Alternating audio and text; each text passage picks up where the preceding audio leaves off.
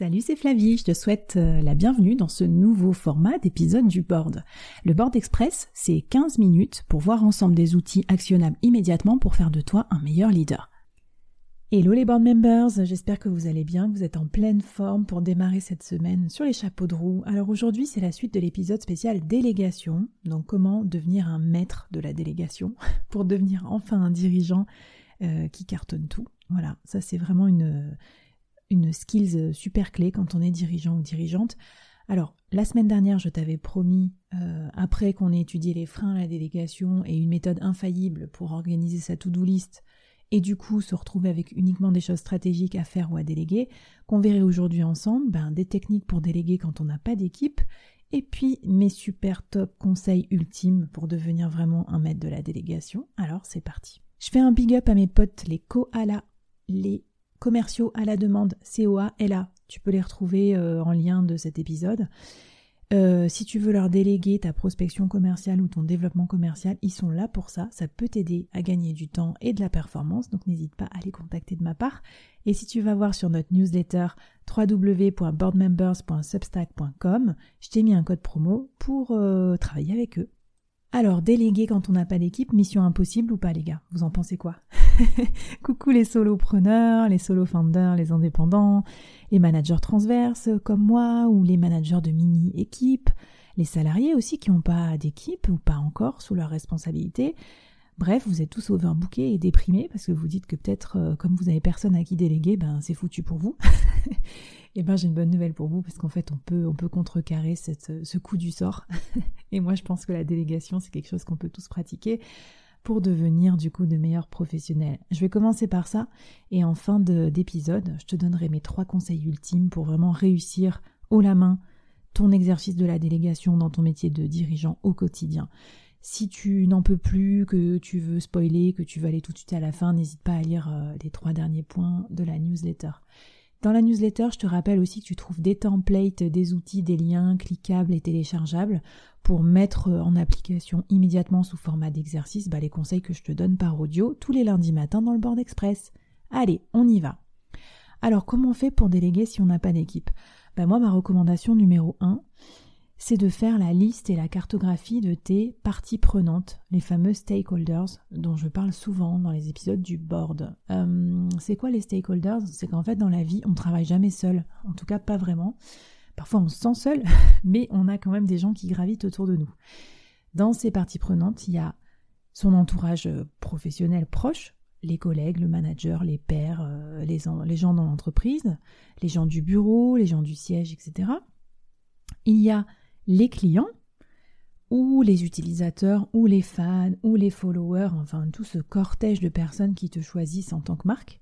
On va voir qu'on peut les utiliser. Et puis, euh, il y a bien sûr des prestataires externes, tout simplement, hein, qui ne sont pas dans le giron de l'entreprise, mais qui peuvent aider. Et enfin, il y a les machines ou les outils qui peuvent aussi nous aider dans cette délégation. Alors, premier exercice, fais la cartographie de toutes ces personnes qui travaillent autour de toi. Demande-toi quels sont leurs skills et expertises clés, quels sont leurs intérêts aussi euh, éventuellement pour tes projets, puis essaye de flécher euh, en face de chacun d'eux des projets euh, sur lesquels ils pourraient t'aider à avancer. Alors pour ce faire, hein, ça ne va pas s'arrêter là, il va falloir aussi estimer une durée prévisionnelle pour les tâches potentielles à confier, un coût potentiel aussi que ça aurait de leur déléguer tout ça. Est-ce que c'est un coût financier? Bah, C'est simple, si tu fais appel à un prestataire extérieur, par exemple un freelance, mais ça peut être d'autres types de coûts, hein, un échange de bons procédés, euh, donner de l'equity, euh, rallonger, euh, rallonger le délai de traitement, etc. Estime ensuite le gain potentiel, le bénéfice que tes parties prenantes auraient à t'aider, et ensuite organise tes délégations en mode projet, comme on va le voir dans les conseils de la fin. Voilà. Alors, je vais te donner quelques exemples parce que ça a l'air un peu fumeux comme ça, mais j'ai pris des exemples de la vraie vie qui marchent trop bien. Évidemment, souvent, on a des collègues, on a des pairs. Donc déjà, si vous êtes plusieurs à travailler sur le, même service, le même département, la même chose, euh, peut-être que tu peux mieux te répartir les tâches. Euh, tu as des collègues passionnés et compétents sur X, euh, toi tu l'es sur Y. Pourquoi pas intervertir quelques dossiers, quelques casquettes, gagner du temps? Tu peux peut-être déléguer à charge de revanche, t'occuper d'un truc pour eux, puis eux pour toi, etc. Vraiment, je crois qu'on s'autorise pas du tout assez de, bah, de flexibilité là-dedans, alors que en fait c'est plutôt pas mal d'échanger avec ses pairs. Euh, ça peut être des pairs aussi qui sont pas dans l'entreprise, hein, sous format de mécénat de compétences ou d'échange de bons procédés. Moi, je le fais souvent avec des amis euh, qui ont telle ou telle spécialité, puis inversement, moi, je les conseille sur d'autres trucs. C'est une sorte de troc intellectuel. je trouve ça assez moderne, assez puissant quand on y pense. Tu peux euh, déléguer aussi à des collaborateurs qui sont pas sous ta responsabilité. Ça, c'est le principe des ambassadeurs d'entreprise, par exemple des des passionnés, des personnes intéressées que tu peux former, évangéliser en interne, qui peuvent t'aider à porter des projets. Tu peux faire des appels à projets, des bourses d'idées, des dépôts d'idées, des votes, etc. Tu peux aussi éventuellement, mais en étant euh, avec du tact et euh, de la délicatesse, déléguer des choses à ton, à ton boss. En tout cas, aiguiller certaines des missions qu'il te donne, euh, éventuellement lui faire remonter des, dysfonctionnements qui fait que ta tâche euh, que tu faisais de ton côté, en fait, euh, il va la reprendre à son compte parce qu'il se rend compte que c'est un blocage plus grand pour l'entreprise, etc. Puis des fois, tu peux juste lui demander son aide ou lui demander service aussi si tu pars en vacances, qui s'occupe de tel truc pour toi et tout. C'est important aussi d'impliquer et de remercier son boss ou sa boss. Euh, c'est parfois des choses qu'on néglige. On peut souvent les mettre dans l'équation aussi de la délégation. Ensuite, les clients ou les utilisateurs, je trouve qu'on les utilise pas assez. Et euh, c'est bien dommage parce qu'on sait que co-construire avec ses clients, c'est un super moyen de les impliquer, de les rendre fans. Et évidemment, ça va te faire gagner du temps. Euh, on leur délègue pas euh, n'importe quoi ou des tâches one shot, évidemment. Je vais te donner quelques exemples, tu vas voir. Il y a des marques qui ont fait de leurs clients des super super fans. Harley Davidson, Adobe ou encore Molino Bianco, là, les petits gâteaux italiens que j'adore. en fait, ce qu'ils font eux, c'est que leurs clients, ben, sans cesse euh, répondre à des appels à projets, à idées. Euh, ils, ont, transformé en brand évangéliste. Donc ils leur font goûter les nouvelles recettes. Comme ça, ça fait des panels euh, consommateurs à faire en moins, à payer en moins. Adobe, il y a plein d'influenceurs Adobe qui font des webinars à la place des mecs d'Adobe qui leur font gagner du temps. Shine fait ça aussi. En fait, c'est des utilisateurs fans qui, qui font carrément des fois de l'onboarding des nouveaux clients euh, c'est fabuleux en fait. Quand tu y réfléchis, si tu arrives vraiment à utiliser tes clients euh, comme dans un partenariat de ce genre, ils peuvent vraiment t'aider à faire gagner du temps. Plus minimaliste, ils peuvent rédiger un article pour toi, euh, ils peuvent répondre à une interview, ils peuvent t'interviewer sur un de tes podcasts. voilà, ça te fait gagner du temps déjà dans la création de contenu par exemple. Évidemment, tu peux additionner des talents à ton équipe, donc soit par le principe du stagiaire ou de l'apprenti, je te rappelle que là, euh, la solution Un jeune, euh, une solution est prolongée jusqu'au 31 mars. Tu peux bénéficier d'une exonération de taxes jusqu'à, je crois, 8000 euros pour l'embauche d'un apprenti ou d'une apprentie. C'est quand même super. Faut peut-être en parler à ton boss ou commencer à envisager la chose si tu n'avais pas pensé à ça. Euh, mais tu peux aussi faire appel à des prestataires freelance, par exemple. C'est vrai qu'on n'y pense pas toujours dans certaines fonctions quand on sort du graphisme ou du tech, du dev. Pourtant, il y a plein de talents disponibles euh, un peu à la carte euh, sur des plateformes comme Malte. Je sais pas, pour faire de la gestion de projet, de la saisie de data, de la transcription, de la rédaction, du secrétariat, enfin des choses euh, d'entreprise assez généralistes en fait. Donc ça vaut le coup d'aller chercher et de regarder combien ça te coûterait et surtout le temps que ça te ferait gagner.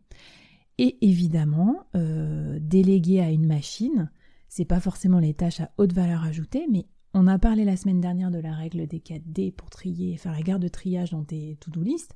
Est-ce que tu as bien automatisé, externalisé à des machines toutes tes tâches euh, useless, quoi, à faible valeur ajoutée? Parce que c'est ça qui va te permettre d'avoir plus de temps sur d'autres tâches plus prioritaires. Donc pour ça, il y a Zapier, il y a les chatbots, il y a Calendly, il y a Atext, il y a les fonctionnalités de, de raccourcis dans tous les sens. Je t'en parle dans la newsletter, va voir un peu parce que je crois que ça pourrait te faire gagner du temps, surtout si tu as des tâches répétitives, par exemple toutes les semaines, comme des envois d'emails, des saisies de CRM, euh, des trucs de facturation, on a un peu tout ça dans nos quotidiens. Et enfin, dernière chose, la délégation dans la sphère privée. C'est quand même un énorme blocage, euh, notamment pour les femmes, sur la charge mentale, mais pas que. Euh, les parents, les aidants, enfin plein de gens. Déjà, si tu peux externaliser quelques petites choses dans ta vie privée, commuer une partie de ce temps euh, corvé en temps plus loisir, de ressourcement, etc., bah, tu seras un dirigeant plus éclairé derrière. Donc c'est pas c'est pas négligé, je pense. À regarder de plus près, on s'est bien rendu compte en plus avec le Covid, euh, le confinement et tout que voilà les charges, euh, la charge mentale aussi des trucs à faire à la maison, c'était un peu l'horreur. Donc voilà, à étudier. Bon, je t'ai donné plein de pistes pour euh, externaliser, déléguer et impliquer tes parties prenantes, les associer à ta réussite à travers l'exercice de la délégation. Je te conseille d'aller voir ensuite euh, la cartographie et les templates euh, pour organiser tout ça en mode projet. Je termine par les trois conseils que je te propose qui sont vraiment issus de mon expérience et de celle des meilleurs dirigeants que j'ai à mon micro pour devenir vraiment le maître toute catégorie de l'art de la délégation.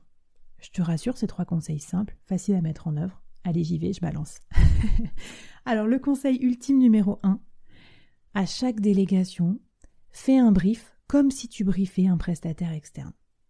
Là, je repars de l'adage tout objectif flou conduit à, une, conduit à une connerie précise. Tout objectif flou conduit à une connerie précise d'un illustre inconnu. Euh, en fait, euh, souvent on pêche par euh, défaut de précision dans nos délégations parce qu'on croit qu'on se connaît, on croit que l'autre a compris et tout, et rien n'est moins sûr. Donc, imagine que tu pitches, que tu briefes un prestataire externe qui ne te connaît pas, tu serais beaucoup plus précis. Ce qui veut dire qu'en gros, tu fais presque une note de cadrage, un cahier des charges de ta délégation, tu listes tout dedans, les objectifs, les délais, les moyens, etc. Tu poses des questions ouvertes pour voir si l'autre a bien tout compris, s'il a les moyens, la formation, tout ce qu'il faut. Et tu le fais reformuler, si jamais c'est pas clair, pour être sûr qu'il a bien tout compris. Ça, c'est mon conseil numéro un, ultime. conseil numéro 2, ultime. c'est note tout je dis bien tout dans ton agenda électronique à une date précise. Ne note pas les trucs ailleurs, ce que tu dois faire ou vérifier, note-les dans un agenda avec une date. Tu peux les noter euh, avec une certaine nomenclature, un nom de code, par exemple délégation ou reminder, et tu partages cette note, ce rendez-vous dans ton agenda avec la personne concernée par la délégation. Parce que l'énorme problème, c'est suivre sans perdre le fil toutes les délégations que tu vas donner avec toutes les différentes deadlines qu'il va avoir. On se mélange tous les pinceaux. Donc pour pas se retrouver devant le résultat final euh, qui correspond pas à ce que tu veux, faut suivre tout ça dans ton agenda. Si tu as un mot-clé, en plus l'avantage c'est qu'en chaque début de mois, tu filtres ton agenda avec juste le mot-clé et tu vois tous les trucs que tu dois vérifier et avec qui. Ça te permet de fixer avec eux des appels téléphoniques, des réunions, des petits points et tout pour voir. OK? Donc tout dans l'agenda, rien sur des post-it et sur des to-do list. Conseil ultime numéro 3, un truc bien old school et bien chiant, mais très utile. Organise-toi un carnet de délégation, un suivi de tes délégations. Donc euh, pour ça, il y a des applis, aujourd'hui il y a des trucs très bien. Moi je t'ai déjà parlé de Notion sur lequel j'ai vraiment migré tous mes trucs euh, pro perso, donc je le fais là-dessus. Si tu veux mon template, écris-moi un petit message, je te l'enverrai avec plaisir. Là, ce que j'attends de toi, c'est que tu listes tous les sujets que tu as délégués et à qui. Et en fait, grâce à ça, tu vas pouvoir faire un tri des, projets en cours par personne. Du coup, quand tu les as au téléphone ou quand tu fais un point par mois, par semaine et tout ça, tu peux suivre et tu peux checker que les gens avancent bien, qu'il n'y a pas de goulot d'étranglement, que tu n'as oublié personne, que personne fait le mort, etc. Voilà, c'était mes trois conseils ultimes pour devenir un maître de la délégation. Grâce à ces deux épisodes, euh, je te conseille du coup d'écouter l'épisode de la semaine dernière si tu l'as pas entendu, tu as vraiment plein plein de choses pratiques pour devenir, voilà, pour, bousculer et contrecarrer tes freins à la délégation, pour vraiment déléguer que les bons sujets, les déléguer aux bonnes personnes, donc avoir trouvé des ressources au plus près de toi, là même là où tu pensais ne pas en avoir pour pouvoir déléguer, mais mieux t'organiser, et enfin être super organisé pour suivre toutes ces délégations et rendre tout ça performant. J'espère que ça t'a plu. Viens nous voir sur la business communauté sur Insta, at workitude underscore fr pour nous raconter. Et puis, ben, je te laisse avec euh, les actus du board et les prochains épisodes qui vont paraître euh, au mois de mars. Donc, au programme, l'intelligence artificielle pour les nuls, ce qu'il faut comprendre en tant que dirigeant ben, pour bien orienter son entreprise. Ensuite, comment écrire son livre professionnel et comment manager les émotions sur la workplace. C'est le programme du mois. J'espère que ça te plaira. Je te dis à bientôt. Bonne semaine. Ciao.